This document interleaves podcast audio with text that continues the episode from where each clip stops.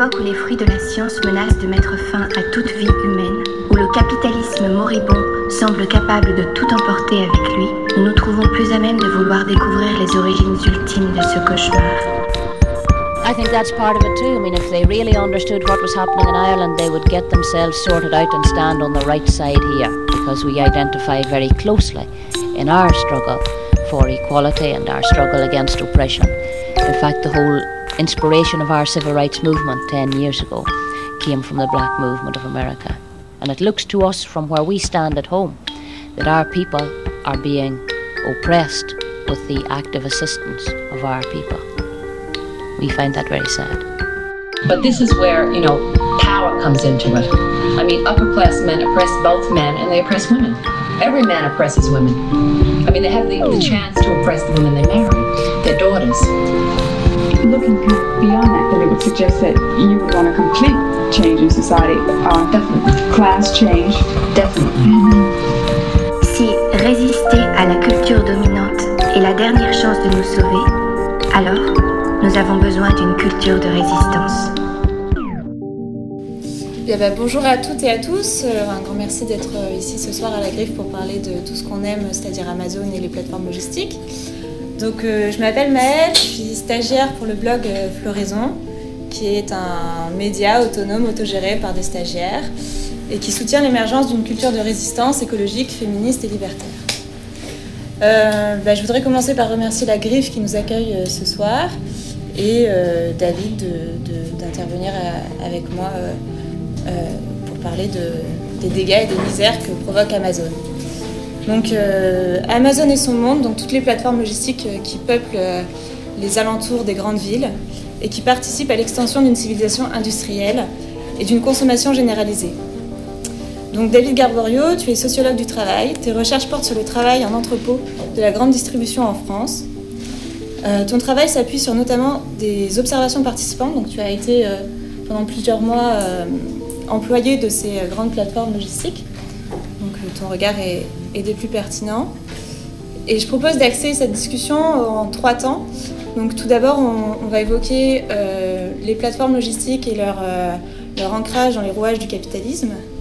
Puis euh, je propose d'axer sur les conditions de travail dans ces plateformes logistiques, euh, et notamment d'Amazon, qui, qui fait euh, l'objet des plus grandes polémiques. Et enfin, euh, un troisième temps autour de lutter contre ces plateformes, et euh, notamment euh, Amazon. Alors, la plateforme logistique, rouage essentiel du capitalisme euh, généralisé. Donc, pour fonctionner, la civilisation industrielle s'appuie sur à la fois des infrastructures et des valeurs. Les infrastructures, c'est évidemment les plateformes logistiques qui permettent d'alimenter tout un bassin de consommation et, et les grandes métropoles que, que nous connaissons aujourd'hui à Lyon. Euh, David, est-ce que tu peux peut-être commencer par, euh, par nous décrire ces plateformes et comment elles fonctionnent euh, et leur ancrage dans, dans cette grande méga machine du capitalisme? Ouais, bah du coup, ça fait. Bah, merci à tout le monde déjà d'être là, merci à la griffe et merci aux organisatrices. Du coup, ce qui, ce qui peut être bien pour commencer, c'est de, de faire un petit historique de ce que c'est la logistique, comment c'est apparu, puis après on peut rentrer concrètement dans le détail de l'entrepôt et comment ça fonctionne dans l'entrepôt. Mais euh, tu l'as bien dit, c'est un rouage essentiel du capitalisme, c'est une infrastructure, c'est vraiment le terme à retenir. Une infrastructure, ça veut dire que sans ça, le capitalisme tel qu'il est aujourd'hui ne serait pas possible. Et ça, il y a différentes manières de le voir. Si on regarde un peu comment c'est apparu en France vraiment fortement la logistique, on voit bien qu'à chaque fois, c'est des étapes essentielles du capitalisme tel qu'il est aujourd'hui. Alors, j'aurais pu revenir, les, les spécialistes, les experts de la logistique, ils disent que c'est apparu euh, avec la Grèce antique. Non, en fait, euh, la logistique telle qu'elle existe aujourd'hui, c'est à partir des années 80, 70-80. On commence à avoir des énormes entrepôts disséminés partout sur le territoire qui livrent les, magasins. Donc à chaque fois, le schéma, pour expliquer très simplement ce que tu disais, l'éparpillement des entrepôts, c'est qu'on a des usines qui fabriquent des objets, qui les envoient dans des entrepôts, et les entrepôts renvoient les objets vers des lieux de consommation ou de plus en plus chez les particuliers. Euh, ça, quand même, c'est quelque chose qu'on n'a pas forcément en tête, mais tous les objets qu'on consomme aujourd'hui par le biais de la grande distribution passent par des entrepôts. C'est pas quelques, quelques objets, hein. il n'y a jamais une palette de Coca-Cola qui sort de l'usine Coca-Cola pour aller vers un magasin. Systématiquement, ça passe par une plateforme logistique, et ça, c'est valable pour plus de 90% des produits qu'on consomme aujourd'hui. Donc c'est pas euh, quelquefois ça passe par là, tout passe par là, absolument tout. Avec parfois des trucs aberrants du coup. hein. Je vais venir à l'historique après, là, je suis en train de faire des parenthèses, mais des trucs aberrants, c'est-à-dire que vous fabriquez du savon de Marseille à Marseille, euh, pour être vendu dans un supermarché de Marseille, c'est pas du tout un problème du point de vue logistique, qu'entre-temps il passe par une plateforme logistique qui va être située à Orléans. Ça, c'est tout à fait rationnel du point de vue de la logistique aujourd'hui. On fabrique un endroit, on le transporte très loin et ça revient au même endroit. L'intérêt, c'est de concentrer les flux. Et c'est pour ça que je dis bien que tout passe par là. C'est-à-dire, même si c'est juste à côté, ça passera quand même par une plateforme logistique parce qu'au final, c'est plus rentable. Donc, c'est pour ça qu'il y en a un peu partout. Donc, disais, c'est c'est une infrastructure, donc c'est stratégique et qu'il faut regarder un peu l'émergence du secteur pour comprendre pourquoi, à chaque étape, c'est quelque chose de stratégique. J'ai une première chose qui a fait apparaître des très gros entrepôts, euh, type Amazon. En fait, à chaque fois, je vais essayer de faire ça, de montrer que Amazon, c'est un super exemple. C'est le truc euh, qui saute aux yeux, mais c'est l'arbre qui cache l'énorme forêt derrière, qui est la logistique. Donc tout ce que je dirais, c'est un peu valable pour Amazon. Mais avant les gros entrepôts Amazon, il y avait les gros entrepôts de la grande distribution. C'est ça, les premiers grands entrepôts qui apparaissent en France, c'est des entrepôts de Leclerc, Carrefour, Super U, ces grosses boîtes qu'on qu'on connaît tous. Et en fait, le fait d'avoir des entrepôts pour stocker les produits, c'est essentiel. À partir du moment où des grandes entreprises décident d'acheter en gros des produits pour les vendre à pas cher dans des supermarchés, donc là on a un modèle énorme qui se développe, qui aujourd'hui marque notre quotidien à nous tous, hein. à partir de ce moment-là, il faut des entrepôts. Ça, ça ne marche pas sans entrepôts. On ne peut pas acheter en masse et après diffuser en masse sans passer par une plateforme logistique. Donc c'est un rouage essentiel de, la grande distribution. Après, il y a une autre étape qui fait exploser la logistique, qui est un peu moins connue, euh, enfin non, je, la ferai après celle-ci, qui est plutôt celle-ci, elle est très connue, c'est euh, le phénomène de la délocalisation. À partir du moment où on commence à produire des objets quelconques très loin, en Asie d'abord, et puis un peu partout après, ou même dans l'Est de l'Europe, à partir du moment où on commence à utiliser des pays à bas coût pour produire, on a besoin d'une infrastructure logistique pour amener ces produits euh, où est-ce qu'ils sont vendus. Parce qu'ils ont beau être fabriqués en Chine ou ailleurs, ils sont toujours vendus chez nous principalement. Quoi. Donc non seulement on en a besoin, mais en fait ça ne marche pas si on n'a pas une infrastructure logistique extrêmement performante. Ça coûterait trop cher. Pour que ça soit possible, il faut que le transport ne coûte presque rien, et pour ça il faut une énorme infrastructure logistique, avec des gens mal payés, avec tout ça, tout ce qu'on va expliquer après, ça, ça découle de ça. Donc vraiment le, l'internationalisation des marchés, la globalisation, elle repose aussi sur, euh, sur la logistique. Et ensuite, il y a un dernier phénomène, donc ça c'est celui qui est, qui est moins connu mais qui est très important.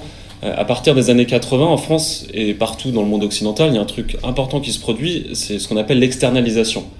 Avant, on avait des très grosses usines avec 10, 15, 20 000, des très gros groupes, 10, 15, 20 000 personnes au même endroit. À partir des années 80, tout commence à être découpé en petites unités. On a toujours des très gros groupes qui maîtrisent les marchés, hein, ça, ça change pas. Par contre, ces très gros groupes, ils se découpent en plein de filiales, euh, filiales qui appartiennent au groupe, ou des fois pas au groupe, donc des fois c'est des sous-traitants, donc mais plein de réseaux de petites unités. Euh, ça, c'est. Alors, on pourrait se dire, bon, c'est juste un changement euh, de l'économie, hein, mais ça a des impacts importants sur plein de choses. Par exemple, c'est quelque chose qui a très fortement déstructuré les collectifs de travail. On n'a plus la grosse usine avec ses 10 000 ouvriers qui sortent ensemble de l'usine, qui vont au bar, qui discutent et qui tout d'un coup se mettent en grève tous ensemble et ça bloque tout. Et on a plein, plein de petites unités partout, tout est éclaté. Donc, ça, c'est. Stratégiquement, c'était très fort pour le capitalisme de créer ça. Et pour faire ça, c'est pareil, il faut la logistique. Si on a 15 000 sous-traitants, qu'on fabrique un bout de pièce à un endroit, un autre bout de pièce à un endroit, qu'on assemble un bout de l'objet à un moment, et qu'après on rassemble un autre bout ailleurs, tout ça il faut transporter à chaque fois, et pour ça il faut la logistique. Et si vous regardez la fabrication d'un iPhone, c'est l'exemple type de ça qui est toujours cité. Il y a plus, 20 il y a plus de 20 unités de production et d'entrepôt euh, minimum qui sont utilisées pour, euh, pour chaque iPhone. C'est-à-dire que ça, circule partout et qu'il faut que ça circule à pas cher. Donc tout ça, c'est pas possible sans la logistique. Donc je disais bien ça, ça a des effets politiques, c'est pas juste une transformation des économies. Euh, ça met en concurrence la main-d'œuvre à l'échelle internationale. C'est grâce à ce type d'infrastructure, grâce entre guillemets, hein, mais qu'on peut mettre en concurrence un ouvrier en France avec un ouvrier à l'autre bout du monde. Ça éclate les collectifs de travail aussi, en éclatant les grandes entreprises. Et puis ça permet la massification euh, des ventes de la grande distribution qui arrive à occuper tout l'espace grâce à ça. Donc c'est vraiment une infrastructure de, tout ça. Et ça, c'est la première chose à remarquer, je trouve, de, voir à quel point c'est important pour le capitalisme aujourd'hui. Et tout ça aussi, ça, souligne une autre chose au final, donc c'est un autre ensemble d'explications, de, de première explication de c'est quoi la logistique et pourquoi c'est important, moi je trouve, d'en parler. Tout ça, ça fait naître en France un nouveau monde ouvrier. Parce qu'en fait, on a tous entendu ces discours, les ouvriers c'est fini, euh, euh, on est en phase de désindustrialisation, tout ça, on a toujours entendu ça depuis les années 80. On sait un peu que c'est pas vrai, et une des manières d'expliquer que c'est pas vrai, c'est de regarder un peu la logistique. Et en fait, si on veut l'expliquer de manière très simple, et c'est même pas caricatural, hein, quand on a commencé à dire que les ouvriers avaient disparu en France, en fait, ils n'avaient pas disparu, ces ouvriers-là. Ils étaient juste rendus très loin. C'était les usines de production qu'on envoyait à l'extérieur. Donc déjà, dans sa tête, c'est important d'avoir ce réflexe-là quand, on nous dit désindustrialisation, de dire non, non, en fait, c'est juste, on a envoyé ça dans des pays à bas coût. On envoie dans des pays à bas coût, et pour ramener le produit chez nous, on a besoin de logistique, et la logistique, c'est de la main-d'œuvre. Et l'entrepôt logistique qui permet d'amener le produit jusqu'au supermarché, lui, il n'est pas délocalisable. Lui, il est chez nous, il ne bougera pas. Et ce qui s'est passé, en fait, et on le voit dans les statistiques de l'emploi, c'est qu'on a perdu une partie des emplois industriels classiques, d'ouvriers classiques de l'automobile ou les gens qui fabriquaient des micro-ondes ou je ne sais quoi. Ils n'ont pas disparu, hein, mais ça, ça, a quand même bien diminué. Et qu'en retour, il y a un nouveau monde ouvrier qui a émergé, ce qu'on appelle les ouvriers du tertiaire, qui fabriquent plus des produits dans des usines où on construit quelque chose, mais qui sont dans d'autres types d'économies. Donc dans la logistique, dans d'autres secteurs, hein, on aurait pu parler du tri des déchets, toute l'écologie par exemple, il y a tout un monde ouvrier qui est en train de naître par là. Et ça, c'est important d'avoir cette idée-là, qu'il y a encore des mondes ouvriers émergents en France, des trucs qui apparaissent quoi, et qui se renforcent. Et en fait, aujourd'hui, si on regarde un peu les chiffres, dans les années 80, dans tout le monde ouvrier, si on regarde l'emploi ouvrier, il y a 8% des ouvriers qui travaillent dans la logistique. Aujourd'hui, il y en a plus de 15%. Ça, à l'échelle de l'emploi global, c'est des grosses évolutions. Quoi. Ça veut dire que le, monde ouvrier, est, de plus en plus il est de plus en plus logistique. Donc je ne sais pas si vous voyez le truc. Et une autre manière de le montrer aussi, c'est que dans ce secteur-là, si on regarde en termes d'emploi, quand je dis qu'il y a de plus en plus d'ouvriers, aujourd'hui il y a 900 000 emplois. Dans la logistique, donc c'est pas un petit secteur, 900 000 personnes. Et ce qui est encore plus important, c'est de montrer que dans ces 900 000 emplois, en fait, il y a 80% d'ouvriers. Donc c'est un énorme secteur dans lequel il y a 80% d'ouvriers. Donc on a encore des secteurs qui cartonnent, qui sont en plein développement, qui sont des secteurs hyper ouvriers. Donc quand, on vous dit des industrialisations ou des choses comme ça, toi tu as dit on, est encore dans une civilisation industrielle. Voilà, ça c'est un exemple pour le, pour le montrer. Tout ça a un peu changé, ça ne veut pas dire que les choses sont toujours pareilles, hein. c'est un monde ouvrier qui s'est transformé, mais qui n'a pas disparu, ça s'est transformé. Et la transformation euh, que moi j'ai essayé de montrer dans, dans ce que j'ai fait dans un, boulot de thèse, parce que ça vient de là l'enquête, c'est de montrer qu'on est passé d'une économie de la production, d'un monde ouvrier qui produisait, à une économie de la circulation. Je ne suis pas tout seul à le dire, il y a plein d'économistes et de sociologues qui disent ça aujourd'hui. Et aujourd'hui, la circulation, la circulation des matières, des biens et des matières, c'est devenu un enjeu stratégique du capitalisme. Euh, et, on peut en parler de manière très métaphorique comme ça, mais en fait, derrière tout ça, il y a des ouvriers. donc il y a des luttes à mener aussi dans les entrepôts, et ces luttes, elles ont un enjeu stratégique énorme pour le capitalisme.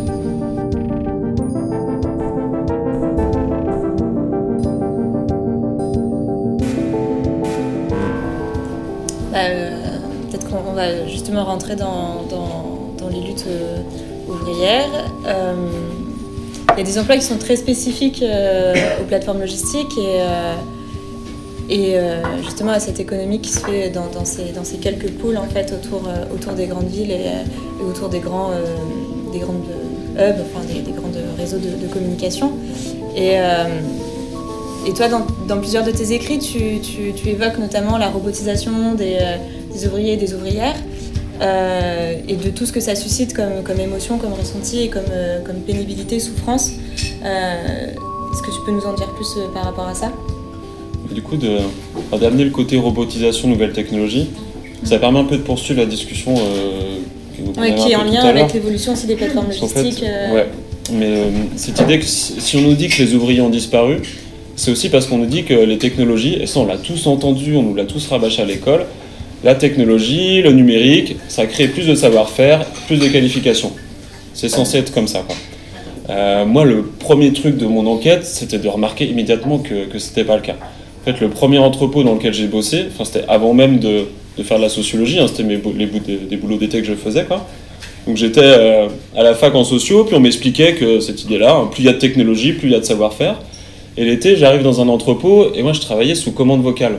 Je ne sais pas si vous avez entendu parler de ça, il y a des reportages, Cache Investigation notamment, qui a fait un reportage marquant là-dessus. C'est-à-dire que je suis dans un entrepôt logistique, donc je trimballe des colis, je les mets sur des palettes pour le dire très simplement, avec plein de numériques, des super logiciels qui gèrent toute la circulation des colis. Et les ouvriers, ils ont un casque sur les oreilles, un micro dans la bouche, et c'est une voix numérique qui dit aux ouvriers tous les colis qu'ils doivent aller chercher. Et eux, à chaque fois qu'ils vont chercher un colis, ils valident par reconnaissance vocale. Donc ça crée une espèce de dialogue avec la machine, elle vous dit commencez mission, ok, et vous répondez à chaque fois, vous dites 3000 fois ok par jour, comme ça. Allez 1, ok, vous allez aller 1, euh, emplacement 33, ok, 3 colis, 1, 2, 3, et à chaque fois on parle comme ça, ok. Donc il y a le côté hyper numérique, euh, avec un, algorithme, un logiciel hyper bien calibré qui gère tous les mouvements de colis, et derrière ça, il y a un boulot ouvrier, hyper euh, prolétarisé, qui est vraiment qui ressemble au métier d'OS, vous savez, les ouvriers spécialisés de l'automobile, le geste répétitif. On n'a aucune capacité d'agir, aucune autonomie. On suit point par point la commande vocale. On ne sait jamais ce qu'on a avant, on ne sait jamais ce qu'on a après. Ça, c'est toujours important dans le monde du travail. Quand on peut anticiper sur sa tâche ou revenir en arrière, c'est qu'on a un peu d'autonomie. Là, on suit point par point, ok, on valide, et puis on a des quotas de productivité qu'on doit suivre. je me retrouvais dans un truc hyper moderne. Euh, en Allemagne, ils appellent ça de la logistique 4.0. Et ils disent c'est super techno quoi. En fait derrière ça il y a des métiers ouvriers qui ressemblent à ceux du début du XXe siècle quoi, qui sont, euh, qui sont vraiment des métiers hyper taylorisés. Ça c'est le mot, euh, pareil, le taylorisme c'est fini, ça a disparu quoi. Grâce aux nouvelles technologies. En fait non ça marche pas. Clairement ça marche pas. Et ça ça permet de, montrer aussi que le, que le monde ouvrier se transforme et qu'en fait ça disparaît pas. Et l'exemple Amazon il est très bien pour ça par exemple. Euh, maintenant, tout le monde est conscient un peu de ce que c'est l'entrepôt Amazon et du fait que les, ouvriers dans l'entrepôt, c'est pas cool, quoi. C'est un truc qui s'est diffusé. Essayez de revenir un peu en arrière dans votre mémoire. Euh, au début d'Amazon en France, l'image qui est diffusée euh, d'Amazon par les médias et l'image qu'Amazon produit, cherche à produire en permanence et cherche à reproduire aujourd'hui avec d'autres manières, hein, c'est que Amazon, et c'est les mots qui étaient employés même, y compris par des chercheurs, hein, Amazon c'était du e-commerce, de l'économie numérique. Il y en a qui disaient c'était de l'économie du savoir il y avait cette image-là, quoi. Tout le monde s'est dit à un moment, ok, c'est une page internet, un logiciel, on clique et ça arrive à la maison. C'était magique, quoi. Vraiment magique. C'était vraiment impressionnant de voir ça, quoi. Et heureusement, il y a eu des enquêtes journalistiques, il y a eu des grèves dans les entrepôts. Aujourd'hui, tout le monde en est conscient. Mais c'était pas le cas, quand même, au départ, quoi. C'était pas comme ça que ça fonctionnait. Et ça, c'est important de voir que derrière la vitrine technologique, on a comme ça un monde ouvrier avec des conditions de travail extrêmement dures, qui peuvent être très différentes, en fait. Euh, c'est pas les mêmes exactement chez Amazon que dans les entrepôts que moi j'ai observé. Donc moi c'était que des Carrefour, Leclerc, Super U, des, des trucs comme ça. Aujourd'hui on cible beaucoup Amazon parce que euh, effectivement chez Amazon il y a quand même une façon de contrôler les ouvriers, une façon d'utiliser l'algorithme qui est un peu plus perfectionné qu'ailleurs. Mais, euh, Carrefour c'est commande vocale. Hein. Amazon il n'y a pas de commande vocale. Euh, c'est pas terrible non plus, voire c'est pire. mais voilà, à chaque fois il y a contrôle, cadence, il y a des ports de charge très très lourds. Dans la grande distribution, c'est 7-8 tonnes. Dans les fruits et légumes, c'est 10-12 tonnes de produits soulevés par personne et par jour. Donc là, vous pouvez mettre toutes les précautions euh, sécurité sanitaire que vous voulez. Quand quelqu'un qui soulève 10 à 12 tonnes par jour, en fait, son corps lâche au bout de 4 à 5 ans, il commence à avoir plein de problèmes partout. Chez Amazon, ils font 25-30 km par jour, c'est pareil, c'est pas possible pour les, pour les genoux de faire 35-30 km dans des allées répétées, c'est pas du sport, hein, c'est des gestes répétitifs. Tout ça, c'est des maladies de l'hypersollicitation. On hyper sollicite des gestes parce que le métier est très taylorisé, on fait tout en même geste. Et ça, c'est partout dans la logistique, dans tous les entrepôts. On a, on a du mal à se rendre compte de, de, l'aspect matériel, de la dématérialisation du monde, en fait, notamment avec Amazon et, tout Internet. Quoi. Et euh, dans un article que tu as écrit qui, qui, qui s'appelle euh, Quand l'ouvrier devient robot, il y a deux euh, citations de, de personnes que tu as enquêtées que je trouve assez euh, révélatrice de tout ce que tu dis. Donc euh, je, vais citer ces, entretiens-là. Donc euh, Arthur qui dit J'ai failli me barrer tout de suite, je trouvais ça trop glauque, franchement, ça fout les jetons. Il m'avait dit à l'intérim vite fait, mais quand tu le vois, c'est autre chose. La voix et tout, qui te fait répéter ces mots, pas je n'ai pas compris. Surtout au début, quand tu gères mal le truc, ça le fait tout le temps, tu deviens fou. Mais c'est pour ça que tu te remets à fumer. Franchement, quitte à être lobotomisé, autant être stone. Ok. Et alors le deuxième entretien que pareil qui m'a un peu fait froid dans le dos, c'est euh, un enquêté qui dit euh, euh, c'est trop un truc de zombie. Donc toute cette commande, enfin voilà vocale numérisée, ça a non seulement des dégâts physiques etc, mais aussi sur la psyché. sur l'imaginaire, sur les représentations, etc. Et dans, tes, dans tes articles, tu cites Notamment quelqu'un qui, sans faire exprès, rentre chez lui et qui dit euh, à sa femme répéter parce qu'il a intériorisé pendant je sais pas combien de fois la journée, euh, devait répéter à sa propre machine. Enfin, c'est quand même complètement. On est, on est sur une économie euh, de, de, du, mental qui est super intrusif. Alors je vais commencer à dire c'est super grave et après je vais dire en fait c'est pas si important. Ah, ok, d'accord. Voilà, parce qu'en fait, bon, déjà c'est ancien ça, le- Ouais, l'alcool et, et le cannabis dans le monde ouvrier pour, euh, Ouais. pour le faire passer le travail, pour euh, lutter contre la monotonie. Euh, bon, c'est hyper ancien. Aujourd'hui, l'alcool c'est vraiment compliqué dans les boîtes. Euh, par contre, le, le shit c'est beaucoup plus simple quoi. De fumer un pétard à la pause, c'est beaucoup plus discret que de boire de la bière. Et effectivement, en entrepôt, quand on a un process de travail comme celui-ci, on est obligé de suivre point par point une machine. En fait, de, de fumer un joint avant ou pendant le travail, non seulement ça dérange pas, mais ça peut aider. Mm. Euh, ça peut aider parce qu'il il faut surtout pas être proactif quand on est sous commande vocale. Il faut vraiment suivre la machine. Et dès qu'on essaie d'être proactif, c'est-à-dire de trouver, d'inventer des petits trucs, de, de se trouver des petits moyens d'aller plus vite ou de chercher à contourner la machine, dès qu'on essaye ça, ça la fait bugger, c'est l'enfer. Le meilleur moyen de bien bosser, c'est de pas réfléchir et de faire ce qu'ils appellent tac tac tac. Donc le- la formule, c'est tu fumes ton joint et tac tac tac. Et là, c'est bon quoi. Et ça, c'est bah, un peu triste. Ça veut dire que si tu trouves un moyen de déconnecter ton cerveau, ça sera plus facile de passer ta, journée de travail. Et tout ça, en fait, ça génère enfin, une représentation de soi. Euh, quand, on, quand on en est arrivé là dans le travail, soi-même, on, a une représentation de soi qui est souvent désignée par les ouvriers eux-mêmes comme le terme de robot. On est devenu des robots. On est des robots. Les cadres aussi disent ça, c'est des robots. C'est triste, quoi. Euh, et ça, c'est à la fois le mot il est important, ça permet de désigner la perte de savoir-faire, l'absence d'autonomie. Par contre, il faut s'en méfier un petit peu. Parce que des fois, c'est utilisé par les critiques ou par les chercheurs, par des militants, euh, de façon euh, complètement illusoire en disant Ah, ces types sont complètement robotisés, lobotomisés. Et en fait, on a l'impression que les gens deviennent débiles, quoi. Ouais, alors C'est pas aussi une résistance à l'intérieur. euh, Voilà, il y a toute une résistance. Eux, le- l'enjeu, en fait, pour eux, c'est d'essayer de se démarquer le plus possible de ce repoussoir, cette image super glauque du robot, quoi. Et en fait, des fois, quand on a un problème au travail comme ça, le meilleur moyen de s'en démarquer ou le meilleur moyen de ne pas se faire accuser d'être un robot, c'est de le dire tout de suite. Et moi, en entretien, les gens me disent tout de suite, on est des robots, parce que souvent, ils, préfèrent anticiper la formulation plutôt que ce soit quelqu'un d'autre qui le, formule. Donc, faut un peu se méfier de cette formule. Quand un ouvrier le dit, ça n'a pas le même sens que sinon on dit, euh, ah, de toute façon, vous êtes que des robots. Ah, vous voyez bien, il suffit que moi je le prononce, vous êtes que des robots, ça se dit pas, en fait, c'est pas possible.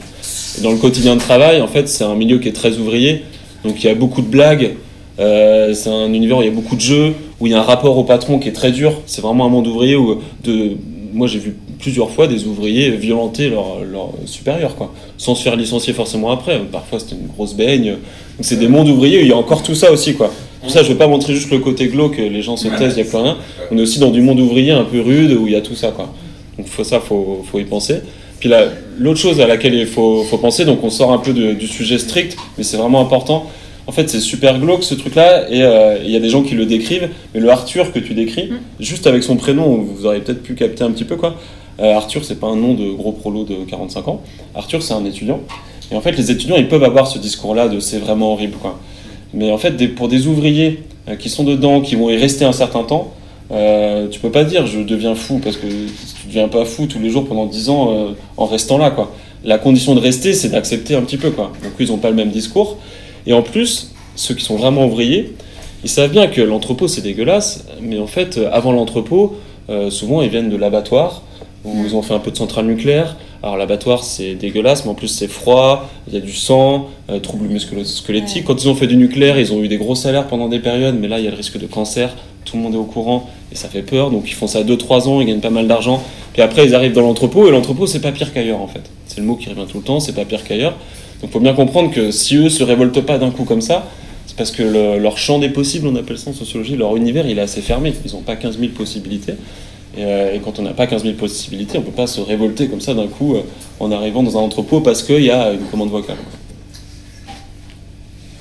Ouais. Voilà. Je suis un peu sorti du coup, mais voilà. C'est important de comprendre qu'en fait ces gens-là sont pas fous, c'est juste qu'ils n'ont pas 15 000 possibilités pour gagner un salaire. Ouais, c'est sûr. Bah, euh, ouais, enfin, moi je vois dans cette. Dans, dans, dans ce que tu dis sur euh, ils n'ont pas le choix et en même temps il y a des résistances, etc. Euh, aussi le, une critique généralisée du travail et du, du monde du travail au- aujourd'hui et de l'aliénation au travail. Et, euh, et donc à- à- sur le blog de Floraison, on a fait un, on a fait un podcast sur Libérons-nous du travail du comité érotique révolutionnaire qui est, qui est plus édité malheureusement, mais, mais qui est sur Floraison. Euh, et justement, ils font toute une critique de l'aliénation au travail, de comment on est devenu des marchandises et, et de la souffrance que ça, que ça, que ça engendre. Et, euh, et, face à ça, en fait, le, besoin de se radicaliser, le besoin de, de, de montrer euh, d'autres, mondes possibles, hors du travail, hors de l'aliénation monétaire aussi. Euh, voilà, bah justement, on peut peut-être passer à quand même la, la partie qui, qui, est quand même, je trouve, la plus intéressante, c'est comment lutter contre euh, à la fois ces emplois précaires et, euh, et cette robotisation euh, des personnes et des, tâches à faire, et aussi contre l'extension bah de, de, ces plateformes logistiques qui ont un coût écologique évidemment très fort, aussi économique. voilà, pour toi, tu as pu expérimenter, notamment avec le mouvement des Gilets jaunes, plusieurs blocages de plateformes logistiques. Est-ce que tu peux nous en parler? Bah, du coup, je précise un peu, j'ai déposé des, brochures là-dessus. Je fais partie d'un groupe qui s'appelle la plateforme d'enquête militante et euh, qui, a, fait des enquêtes militantes, surtout là, c'est plus côté universitaire, mais qui a fait des enquêtes militantes sur les entrepôts, avec qui on a publié des articles sur les croisements qui s'étaient produits en Ile-de-France entre Gilets jaunes et logistique. Euh, du coup, c'était assez intéressant, des croisements dans les deux sens, hein, puisqu'en fait, euh, euh, ça ressortit dans certaines enquêtes statistiques qui étaient un peu bidons, mais bon, un des profils types du gilet jaune, c'est un peu absurde d'avoir un profil type gilet jaune, hein, mais un des profils types qui est sorti dans certaines enquêtes, euh, voyez, mais euh, c'était l'ouvrier de la logistique. Et de fait, il y a beaucoup, enfin, si vous avez participé au mouvement, vous en avez peut-être croisé, mais c'est vraiment des populations ouvrières qui sont beaucoup mobilisées dans le mouvement des gilets jaunes. Et ce qui est assez compréhensible, puisqu'en fait, c'est des populations où il y, a, peu de syndicats. Dans les, dans les entrepôts, c'est très peu syndiqué, parce que c'est éclaté, parce que c'est difficile hein, de faire du syndicalisme aussi là-dedans, et parce que les syndicalistes qui le font, le font pas toujours bien aussi mais euh, qui du coup se défendaient pas, n'arrivaient pas à se défendre sur leur lieu de travail et tout d'un coup ils ont eu la possibilité de se défendre euh, autre part que sur le lieu de travail. Les samedis, dans les manifs, ça a ouvert un, champ des possibles énorme du niveau, du point de vue de leur lutte et de leur subjectivité à eux, de, de se penser comme révolutionnaire tout d'un coup euh, le samedi dans la rue parce qu'on n'y arrive pas dans sa boîte. Pour eux, c'était très fort. Et puis il y a le sens inverse aussi, en fait, le mouvement des Gilets jaunes, mais déjà avant, hein, le mouvement loi travail, il y avait déjà beaucoup ça. Euh, on commençait à prendre la logistique comme un outil de lutte. Euh, depuis 2016, il y a quand même ce truc euh, qui s'est un peu répandu partout, cette idée que je vous disais tout à l'heure, hein, que si on veut bloquer l'économie, euh, c'est pas à la sortie de l'usine Renault que ça va se passer, bien souvent c'est sur des zones logistiques. Ça, a beaucoup essaimé hein, dans, tout le militantisme français, depuis aussi le comité invisible qui avait déjà commencé à, formuler ces choses-là, sans jamais parler des ouvriers qu'il y avait dans les entrepôts, ce qui était un problème à mon avis, mais avec déjà cette idée-là de blocage des flux, qui a, vraiment essaimé, donc il y a des choses qui ont beaucoup bougé. Euh, par contre, sur ce qu'on peut faire, euh, puis après, bon, on va en discuter ensemble, mais il y a quand même deux choses différentes. Il y a ce qui peut être fait dans l'entrepôt, euh, ou auprès de l'entrepôt, en soutien des ouvriers de la logistique, et ce qui peut être fait contre la logistique au global, quoi, ou contre des boîtes comme Amazon. Et là, c'est un peu différent. Ça, je pense qu'il y a des croisements possibles, hein, mais, mais c'est pas exactement la même chose. Ce qui a beaucoup été fait en Ile-de-France avec les Gilets jaunes, c'est du soutien des luttes dans la, dans la logistique, et notamment auprès d'un entrepôt de Géodis, euh, qui en plus est une filiale de la SNCF, donc euh, c'était un peu le côté public, ça, rend, ça renvoyait à plein de thématiques Gilets jaunes, vraiment, quoi. Le secteur public qui crée des filiales privatisées, euh, qui font d'énormes bénéfices. Quand on nous dit que la SNCF a plus d'argent, en fait, l'argent, il est dans ces trucs-là, hein, dans Géodis, et qui, où en plus les conditions de travail sont dégueulasses. et ça, pour les Gilets c'était super intéressant de rencontrer ces ouvriers de la logistique euh, qui eux ont été véreux. Hein. C'était des gens qui, dès le départ, ont été les samedis en. Euh, c'est des CGTistes pour la plupart, hein, mais la, de la partie des CGTistes qui ont été dès le début présents dans le mouvement et qui ensuite ont été dans les AG et qui au bout d'un moment commençaient à dire mais en fait si vous voulez bloquer des trucs euh, bah nous on a les horaires on sait où ça passe voilà on connaît le truc il faut qu'on en discute ensemble puis il y avait toute une, culture de, du barbecue de la palette et du feu voilà il y a des choses qui croisaient bien quoi et qui ça matchait très correctement et il y a plein de choses intéressantes qui se sont produites, qui, qui seraient alimentées, à mon avis, quoi. D'essayer d'aller vers ces gens-là, de regarder ce qui se passe dans les entrepôts.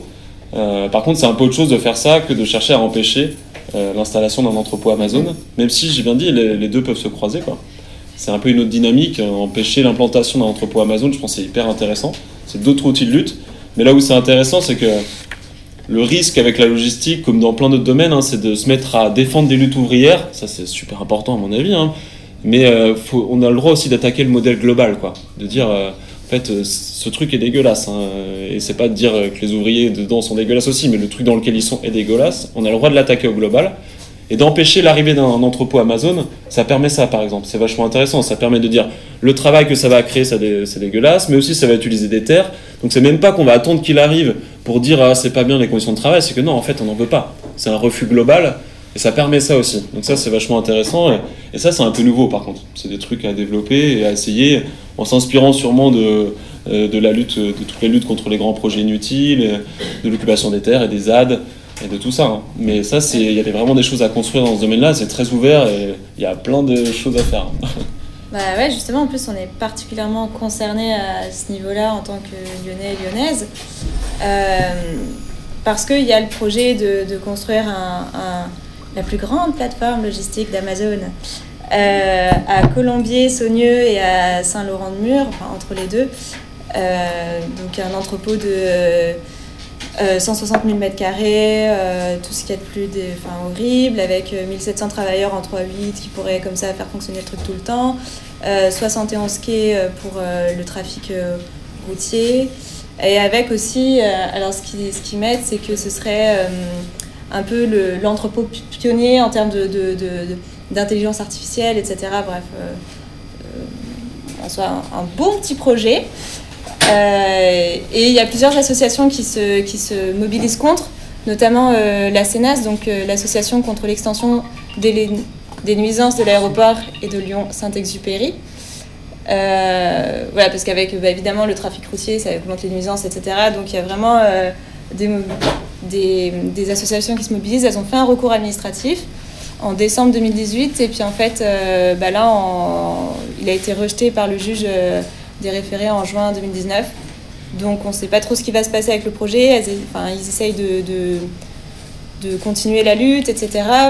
Et, euh, et, la, enfin, et je pense qu'il y a beaucoup de gilets jaunes et de, et de personnes qui se mobilisent euh, contre ce projet-là. Donc euh, à voir comment on peut faire. Mais voilà, c'est exactement ça, c'est lutter contre Amazon et son monde, comme ça a été le cas à Notre-Dame-des-Landes ou dans d'autres lieux, d'Arbrabon, etc. Et, et un peu l'objectif de ces, de ces deux jours euh, de, de conférences autour d'Amazon, c'est véritablement de savoir aussi comment on peut s'organiser, quelle lutte on peut créer pour euh, contrer ce projet-là qui est euh, encore dans les tuyaux d'Amazon et de la métropole en général.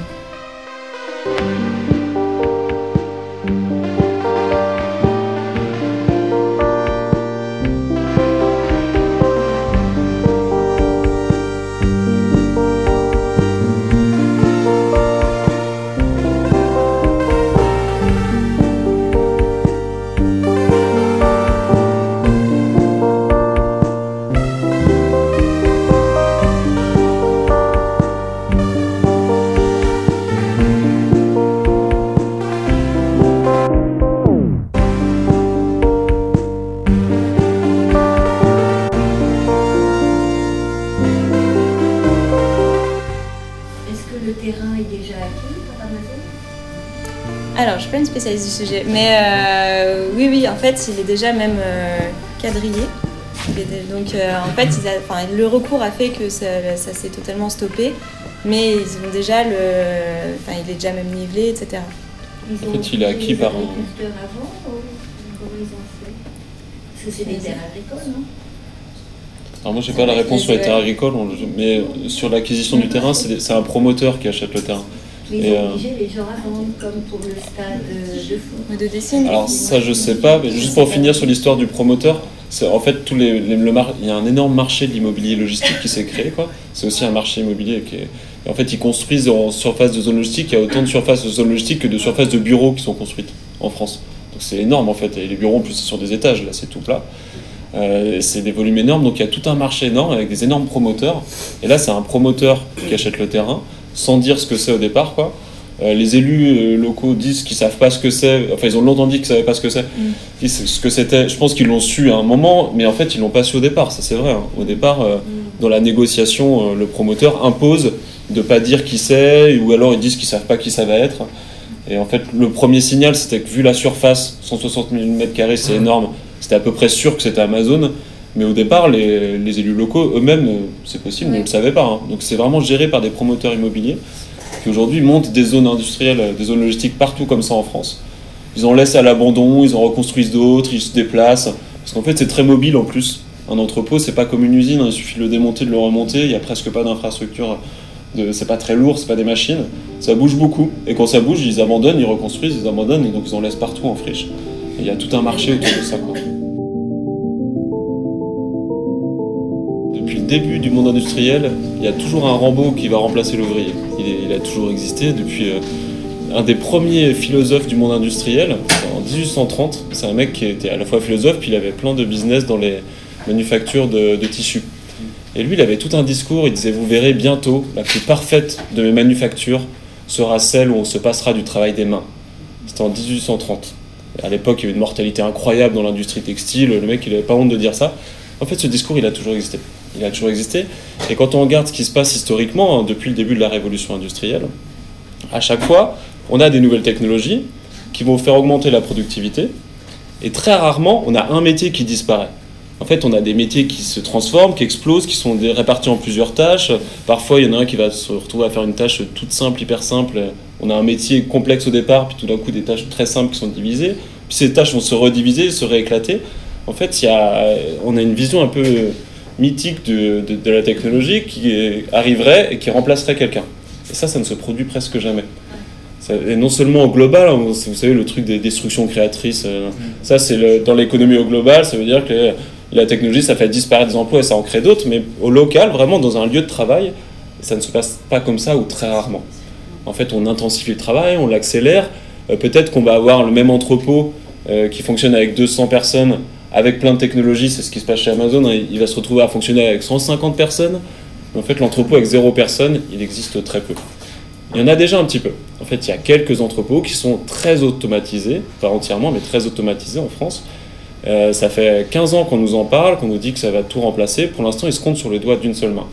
C'est sur des produits très spécifiques, ça coûte très cher. Euh, pas donc ça, ça coûte très cher dans la grande distribution d'investir des très grosses sommes, c'est même plus possible aujourd'hui. C'est un truc entièrement financiarisé. Donc les investissements, il faut qu'ils soient remboursés en 2-3 ans. Ce qui n'est pas possible euh, sur un matériau comme ça. En plus, ils ne sont, pas- sont pas mobiles. Ces entrepôts qu'on ne peut plus bouger. Et de pouvoir bouger ces entrepôts, c'est vachement utile. Aujourd'hui, quand il y a une variation du prix du pétrole, Carrefour, ils, remoulinent leur logiciel pour savoir où est le meilleur endroit pour leurs entrepôts. Ils abandonnent les anciens, donc ça fait des friches, ils en reconstruisent d'autres, 10-15 km à côté, parce que ça coûte moins cher en essence pour livrer les magasins. Vous voyez le truc Ils utilisent la mobilité des entrepôts pour que ça leur coûte moins cher. D'imaginer une infrastructure logistique qui sera entièrement automatisée, c'est un truc énorme euh, qui va peut-être arriver, pas d'un coup, dans très longtemps. Donc, et pourtant, aujourd'hui, maintenant, tout de suite, et c'est là que ça produit déjà des effets, si vous tapez sur Google logistique, vous allez tout de suite tomber sur les cinq entrepôts dont je vous parle. On les voit partout dans les médias, sur la minute technologie de BFM TV, on en parle tout le temps. C'est un truc qui revient toujours. Donc moi je trouve que c'est important de considérer, surtout que moi je ne connais pas l'avenir, et puis que je crois que l'avenir dépend aussi de la lutte des classes, enfin, ce truc. Je suis un peu matérialiste sur les bords, mais je crois qu'on peut, on a un impact, pour le dire plus sérieusement, on a un impact nous sur notre avenir, donc j'ai pas envie de prophétiser un avenir qui serait comme ça parce que je le trouve pas terrible. Et en plus c'est pas sûr du tout, et ça risque d'être très long. Mais par contre a un impact parce qu'en fait, euh, on fait croire aux gens que tout ça a déjà disparu, donc pour nous ça serait de dire oui mais c'est pas la peine de s'en inquiéter, ça va disparaître. Quoi. Et, euh, et en plus, et ça c'est encore plus grave de mon point de vue, enfin parce que je l'observe, mais on fait croire à ces ouvriers-là euh, qui vont disparaître. On leur dit tout le temps ça maintenant, tout le temps. Les caissières, à chaque rendez-vous annuel, on leur rappelle la caisse automatique, vous savez, il faudra peut-être faire attention de ne pas trop râler au travail quand même. Donc ça, ça a déjà un impact énorme ce discours-là, donc il faut vraiment se méfier.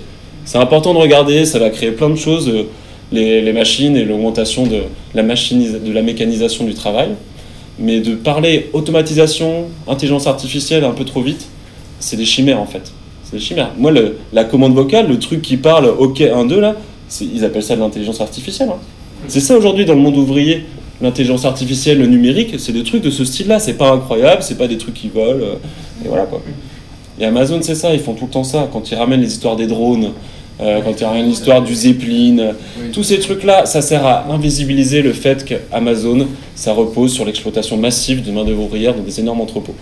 Que c'est extrêmement matériel, tu parlais de dématérialisation, ça prend plein d'espace agricole, euh, ça prend plein de place, ça fait des camions, c'est dégueulasse quoi. Et eux, ils ont une entreprise de communication énorme pour essayer tout le temps d'effacer ça, en permanence quoi. Et ça, le problème, c'est que c'est repris des fois par les critiques aussi. Euh, quand j'ai vu sur les, les articles sur le- l'entrepôt lyonnais, euh, il y avait, un, je sais plus, quelqu'un d'une collectivité locale, un élu, je crois, hein, qui disait Mais non, en plus, euh, lui, il était dans la critique d'Amazon. hein. Il disait, mais en fait, c'est n'importe quoi. Ils racontent qu'ils vont créer 1700 emplois, mais leurs entrepôts, ils vont bientôt être automatisés. Grosse erreur de critique. C'est pas un bon appui pour la critique de dire ça. C'est une bêtise. C'est reprendre leur discours en essayant d'en faire une critique. Je crois que ça marche pas. Faut, faut s'en méfier un peu. Mais en tout cas, eux, ils vont tout le temps essayer de, renouveler ce discours-là. Et ce discours-là, il est omniprésent depuis le début de la révolution industrielle, depuis le début du capitalisme. C'est un discours qui permet de renouveler l'idéal du capitalisme. Un des idéaux du capitalisme, ce serait de faire disparaître grâce au progrès, la pénibilité, les gestes répétitifs. Pour l'instant, c'est jamais arrivé. Et les gens qui prédisent que ça va arriver, après j'arrête, mais c'est pour ça qu'aujourd'hui ils nous parlent de disruption. Vous avez peut-être entendu ce mot-là, on est dans une phase disruptive. En fait, ils nous essayent de nous faire croire que l'histoire, l'histoire c'est un cycle continu. hein. Il y a pas là, là, ça va, la promis, ça va s'arrêter d'un coup et ça va changer. Vous êtes libre d'y croire, c'est une hypothèse hyper risquée sur l'avenir.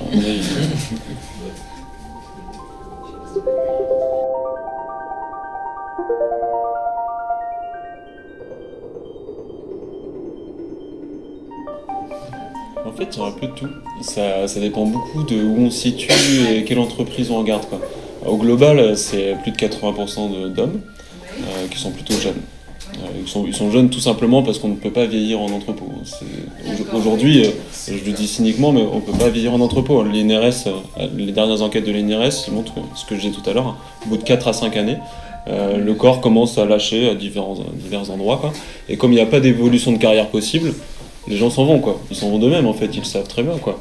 Et c'est pour ça aussi que c'est difficile de mener des luttes en entrepôt. De toute façon, on peut pas s'y ancrer, on peut pas y rester quoi. Et 4 à 5 années, c'est plus, c'est plus rapide que ce qu'on avait auparavant dans l'automobile, et ce que connaissaient les ES. hein. Donc euh, c'est plutôt des jeunes, plutôt des hommes. Et ensuite, il y a quand même, euh, au niveau homme-femme, il y a certains segments de la logistique qui sont très féminins. Et ça a tendance à se développer un petit peu. Alors pour l'instant, c'est pas grand-chose, mais c'est important à retenir. Il y a quand même des entrepôts de la pharmaceutique, euh, du textile, où on emploie parfois quasiment uniquement des femmes. Euh, Pour des critères purement sexistes, euh, il faut être plus rigoureux, plus minutieux. En fait, de trimballer des cintres toute la journée dans un entrepôt textile, c'est extrêmement vrai, ça fait très mal au bras. C'est des femmes qui peuvent plus lever les, les bras au-delà de, de cette hauteur-ci après. Quoi. Des TMS, ouais. Et vraiment celle du, du textile, des femmes du textile dans les entrepôts, c'est de ne pas pouvoir lever les bras au-delà de ce- cette hauteur-là. Euh, avec un truc symbolique qui est tout le temps répété en entretien, c'est des femmes, qui, des femmes jeunes, hein, 35-40 ans. Si je ne peux plus soulever mon enfant de toute façon. C'est le geste toujours qui est, qui est répété. Donc il y a des femmes un petit peu, moins quand même que les hommes. Et après, selon qu'on se situe dans des zones plutôt rurales ou dans les grosses métropoles, euh, il y a une très grosse différence. Dans les grandes métropoles, c'est une main-d'œuvre qui est très racisée.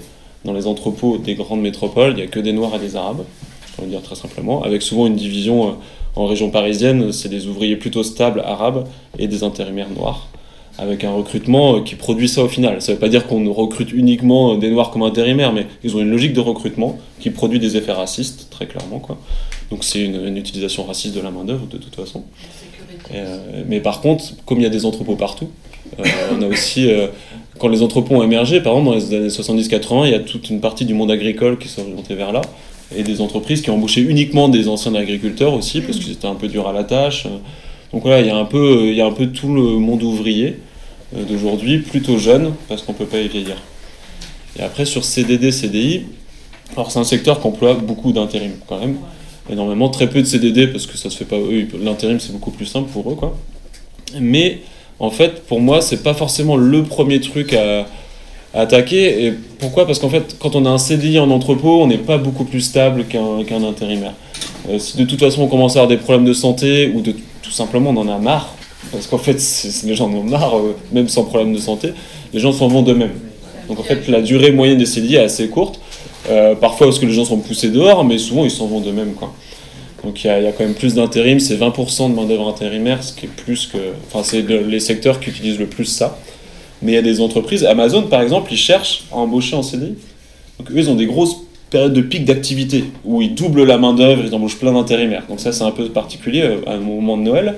Mais sinon, le reste de l'année, ils cherchent à embaucher en CDI, ils cherchent à embaucher des gens euh, qui sont éloignés de l'emploi, c'est leur terme, des femmes, typiquement 45, 50 ans, avec plusieurs années de chômage. Ils cherchent ce type de main-d'œuvre parce qu'ils ont besoin de stabiliser une main-d'œuvre. C'est important pour eux, hein, et comme eux aussi, euh, leur univers de travail n'est pas terrible, les gens se barrent. Donc ils ont un turnover énorme, c'est compliqué, ils ont besoin de gros bassins d'emploi avec plein de gens disponibles au chômage parce que ça tourne tout le temps. Ici, euh, apparemment, ils vont avoir des problèmes avec ça. hein. Et du coup, quand ils trouvent euh, des femmes de 45-50 ans qui ont vraiment plus le choix, si elles veulent aller jusqu'à la retraite, ils leur proposent des CDI. Donc en fait, le CDI, c'est aussi un moyen d'encadrer la main-d'œuvre. Il n'y a pas que la précarité et l'intérim pour encadrer la main-d'œuvre, il y a aussi fixer les gens, les garder chez soi.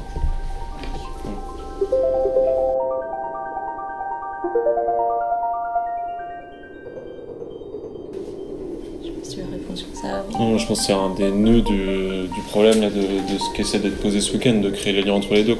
Après, moi, je vais apporter mon côté. euh, les enquêtes que j'ai menées, c'était aussi pour euh, comprendre le monde ouvrier, donc c'est plutôt ça.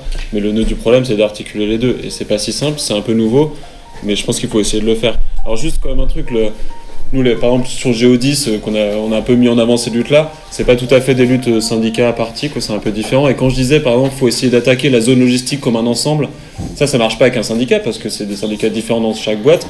Ça, c'est des trucs qui sont en construction en Ile-de-France, par exemple, et qui, je pense, vont peut-être se développer ailleurs. Des coordinations autonomes d'ouvriers de la logistique qui iraient euh, animer, animer entre guillemets, des zones logistiques, quoi, qui iraient, créer quelque chose d'un peu plus fort que juste défendre ses conditions de travail et qui pourrait produire des discours d'émancipation du travail. Donc c'est plutôt moi ça aussi que j'ai envie de mettre en avant et pas que les formes anciennes de, lutte syndicale. Et après, pour essayer de connecter les deux, parce que moi je suis persuadé que c'est pas, euh, trop, on peut pas dire que c'est complètement contradictoire lutte ouvrière et, euh, et ce qu'on pourrait faire contre un entrepôt Amazon, puisqu'en fait ça semble compliqué de lutter contre tout secteur de la logistique euh, en se coupant ou en s'opposant aux ouvriers qui travaillent dedans. Il faut chercher les points de- les points de rencontre. Euh, je les connais pas tous, c'est vraiment un truc à explorer. Il y en a un par contre que je pense important, et ça tu l'as dit un petit peu, le fait de mettre sa tente sur une zone logistique et d'empêcher ça, ou euh, en fait d'être sur place, euh, ça, crée de l'info. Euh, et ça, ce que je veux dire, c'est d'utiliser l'outil, le- l'enquête, l'enquête militante, pas une enquête de chercheur, une enquête où on met vraiment les pieds dedans et on fait avec les gens. Utiliser l'enquête pour comprendre comment fonctionne la logistique, pour comprendre pourquoi elle s'implante là, pour comprendre où est-ce qu'on peut la bloquer, de le faire avec les ouvriers qui sont les meilleurs détenteurs d'informations de ce point de vue-là, pour au final attaquer au global le système. Là, on trouve des points de jonction. On a un outil, l'enquête, qui permet de comprendre le secteur en détail et ensuite d'aller où ça fait mal. Il faut chercher des points de jonction comme ça. Je pense qu'il y en a d'autres, mais en tout cas, il y a un vrai intérêt avec ça. Amazon, pour ça, c'est le meilleur euh, point d'entrée. Euh, en fait, c'est pas. euh, je pense que stratégiquement, il faudra dépasser cette obsession pour Amazon, mais pour un point d'entrée vers des zones comme ça, c'est la meilleure chose. Ça regroupe tout ce que les gilets jaunes détestent, tout ce que tout le monde, le- tout le monde déteste Amazon. C'est pas juste une blague, hein. en fait, c'est un vrai sens. Le- entre la, déserti- ouais, la désertification des centres-villes, euh, l'écologie, le truc de la fiscalité, plus le travail, voilà, il y y a un truc à attaquer. Et moi, j'espère que si jamais ça marchait un peu le, le fait d'attaquer Amazon ici ou ailleurs, que ça puisse déboucher sur une réflexion un peu plus globale derrière aussi, sur le monde de la logistique, mais de, de prendre ça comme porte d'entrée, c'est super utile. Quoi. Vas-y, Greg. Tu pourrais nous, nous aider à lister euh, tous ces entrepôts? Ouais, Ah ouais, ça se fait bien. C'est un, un point important de l'enquête dont je parlais. euh, utiliser l'en- l'enquête comme vraiment outil euh, militant, c'est de savoir où ça se trouve, par où ça passe euh, et à quelle heure. Et c'est vachement intéressant. Les entrepôts Amazon, c'est assez facile. Il y a une cartographie qui a été publiée. Alors sur le site, ils en ont une qui est, jamais complète, mais il y a Reporter qu'on a fait une il n'y a pas longtemps. Ils ont sorti un article là-dessus qui est assez détaillé. Et puis sinon, sur, euh, sur la, métropole lyonnaise, alors moi je ne l'ai pas fait ici, mais je l'ai fait en Ile-de-France. C'est assez simple d'utiliser au début avec Google View, des trucs comme ça pour faire en gros, puis après aller voir en détail, mais de repérer les endroits où il y a des gros carrés. C'est quelques zones, il doit y en avoir 3, 4, 5 peut-être sur la métropole lyonnaise, mais pas plus. En Ile-de-France, il y en a à peine une dizaine. En fait, ces 10 points-là sont les 10 points stratégiques, les nœuds stratégiques d'alimentation de la métropole euh, d'Île-de-France.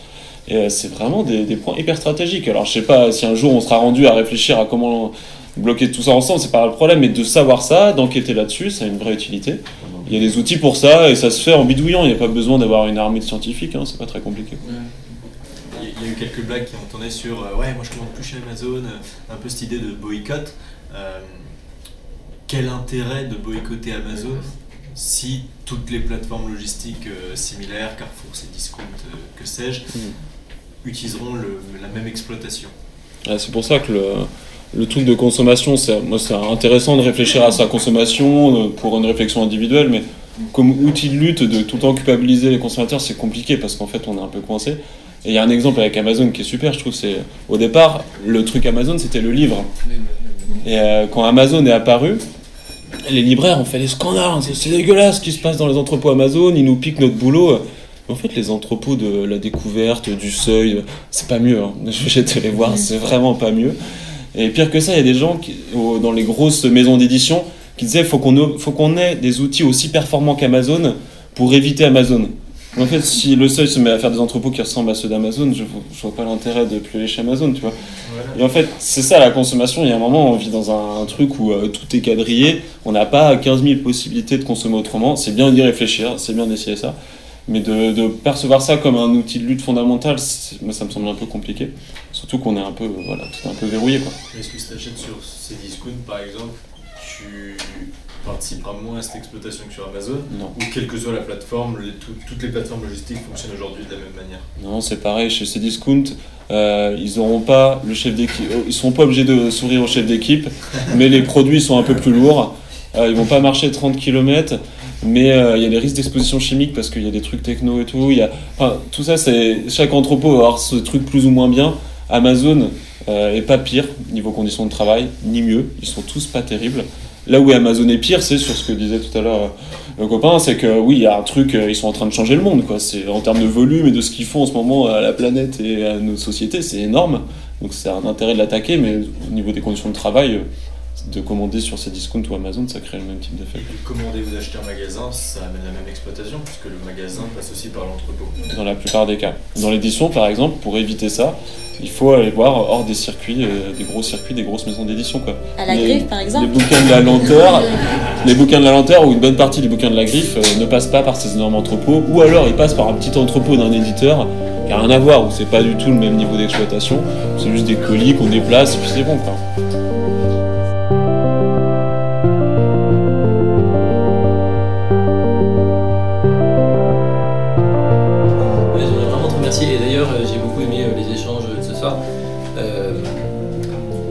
Travail en fait de renseignement qui est indispensable d'un point de vue stratégique dans un combat contre Amazon et son monde, contre l'économie et son monde.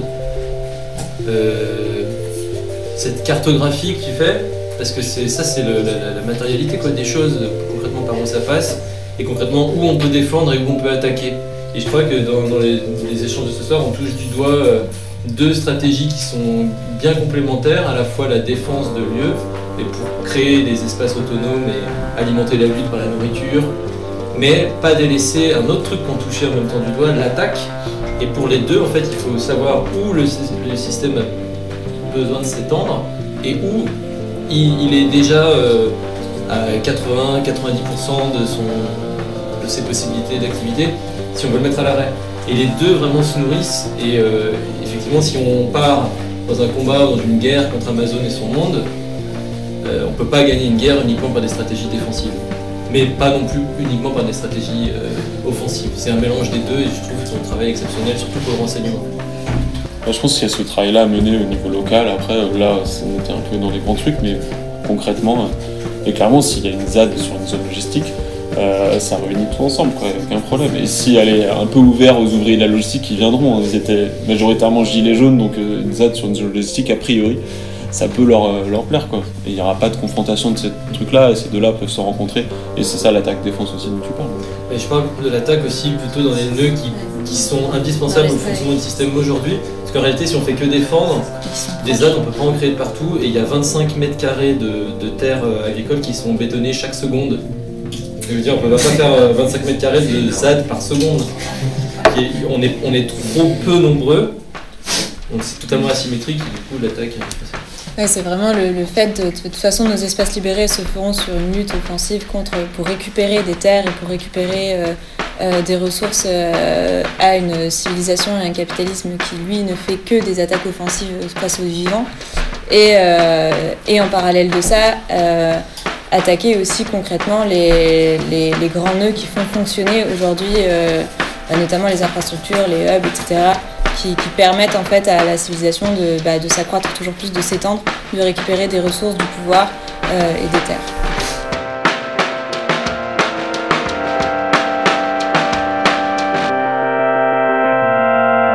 Bien, merci beaucoup d'avoir euh, écouté ce podcast euh, malgré une qualité de son euh, pas terrible due à l'enregistrement dans une librairie.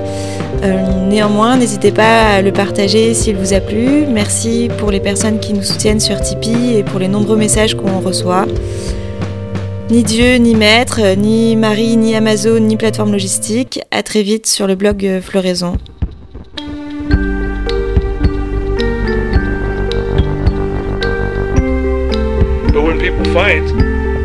is something. It does grab the attention, and it should, because it's real stuff.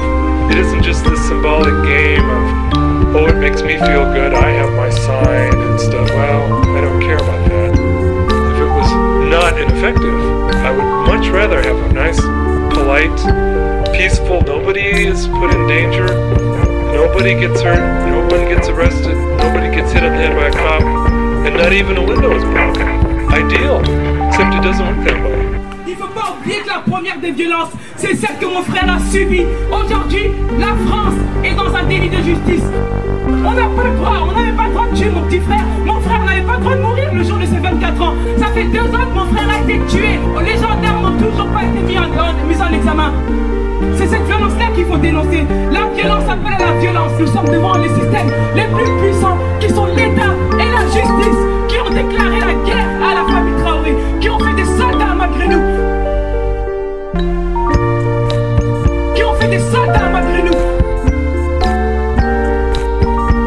Our planet is dying. Actually, she's being drawn and quartered. We are on the verge of complete biotic collapse. And that is 500 million years of evolution gone. We are out of soil, we are out of species, and we are out of time. We really need to start thinking like a serious resistance movement because this is a war. I know it's been going on 10,000 years. It feels like daily life. The lights are on, the cupboards are full, but this is a war. And if anyone is left to look back 100 years from now, they are going to wonder what the fuck was wrong with us? That we didn't fight like hell when our planet was going down. Now, you love something or you wouldn't be here. Whatever you love, it is under assault. Love is a verb. We've got to let that love call us to action.